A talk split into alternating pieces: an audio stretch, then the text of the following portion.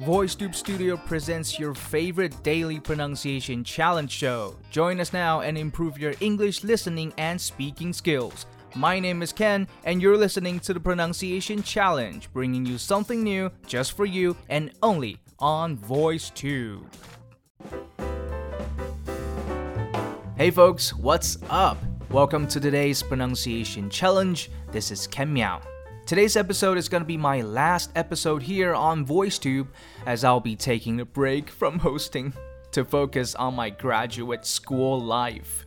After being on the show for two and a half years, I hate to say goodbye. For real.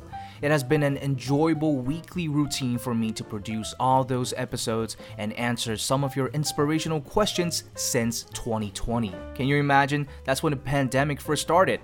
I've told Min Jane that I would definitely love to come back in the future if VT needs me again, and most importantly, if you guys ever would like to hear me host again. And so, from the bottom of my heart, I thank you guys so, so much. Alright, let's get on with today's episode. And what better than talking about some great habits to help you live your best life? I do believe that now is a great time for us to think positively again or at least we can remind ourselves to get back on track in life. In these trying times, everyone is struggling with something behind the scenes, whether it be mental health difficulties, financial problems, relationship struggles, or school issues, just like what I'm facing now, life can be so difficult sometimes. You have to ask yourself, what does it mean to live a full life and how can I achieve this? Well, here are 8 habits that can help you live your best life. Number one, take good care of your health. And the easiest way to do that is to have a well balanced diet and do some exercise. Put in a little time and effort every day to take a walk, eat some fruits and vegetables, or take some self care time to help prevent dealing with health problems later on in life. After all, I mean, your body is what matters the most, right? You won't be able to achieve anything without a healthy body, right? Second, introspection or in other words, self reflect. And how do we do that? Just take five minutes every day and write down your thoughts on a piece of paper. It allows you to figure out your values, what you truly like and dislike, and learn from the past experiences. I think this one is especially important once you begin to work, because when every day is fixed in the same routine, it's easy for us to stop learning and improving. So take 5 minutes every day and simply speak to yourself, know yourself a little better. Number three, maintain social connections. Everyone needs a support system, no matter how independent or introverted they may be. Try to make it a habit to maintain social connections with friends and family, even if it's simply a quick conversation once every few weeks. So, in other words, don't lock yourself up. And watching YouTube, Netflix does not count as keeping a social connection, okay? Just simply talk to somebody and allow your emotions to flow. Number four, F O C U S, focus. That means we should really avoid multitasking. You'll likely end up doing higher quality work faster. Number five, live in the moment, or as I like to call it, live it up. You know, I agree with what the video suggests that we shouldn't be taking pictures and sharing them on social media whenever something exciting happens, especially when we travel abroad or visit a new place. Enjoy the beauty of life with our eyes. Immerse yourself in the moment and not be disturbed by your smartphones. I know, man, I know, but I just can't control my hands. Ah. Number six and seven is to manage your inner critic and complain less. Now, folks, this is so true. We tend to judge others, namely the response or service we receive, under a microscope. And the minute other people fail to meet our standards or expectations, we get pissed and complain, sometimes even silently.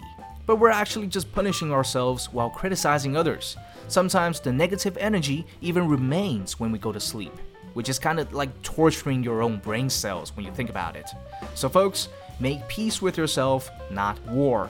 This is also what I remind myself all the time. And last but not least, number eight, don't be afraid to take actions. What's something that you've always wanted to do? Come on, there's gotta be something.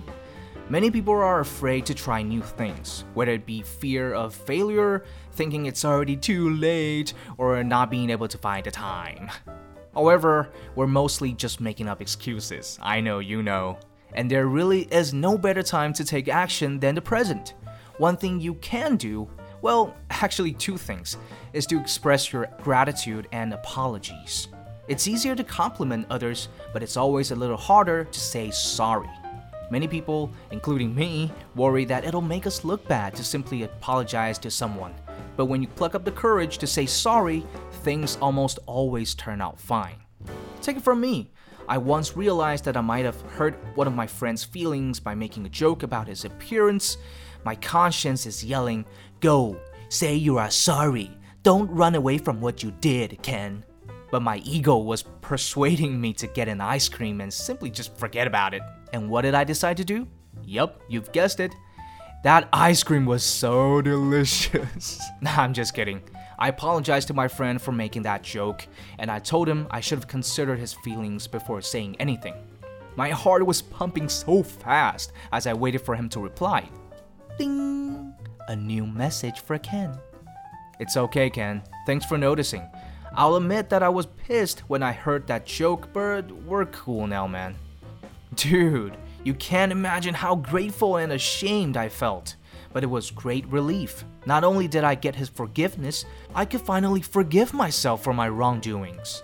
So, folks, apologize to the ones you've offended and make peace with yourself. You won't regret it. And now it's time for our sentence of the day. There is a lot of pressure to be flawless because we see perfection from social media around us everywhere. Once again, there is a lot of pressure to be flawless because we see perfection from social media around us everywhere. And now let's take a look at our vocabulary words. Number one, pressure. Pressure, which is a difficult feeling that you get from being worried or unhappy. For example, you can say, Hey, be nice to him. He's been under a lot of pressure recently. Number two, flawless. Flawless, which means perfect or without mistakes. For example, Congratulations, Julia. That was a flawless performance. Number three, perfection. Perfection, which is the state of being complete and correct in every way. For example, Voltaire once said, Perfection is the enemy of good.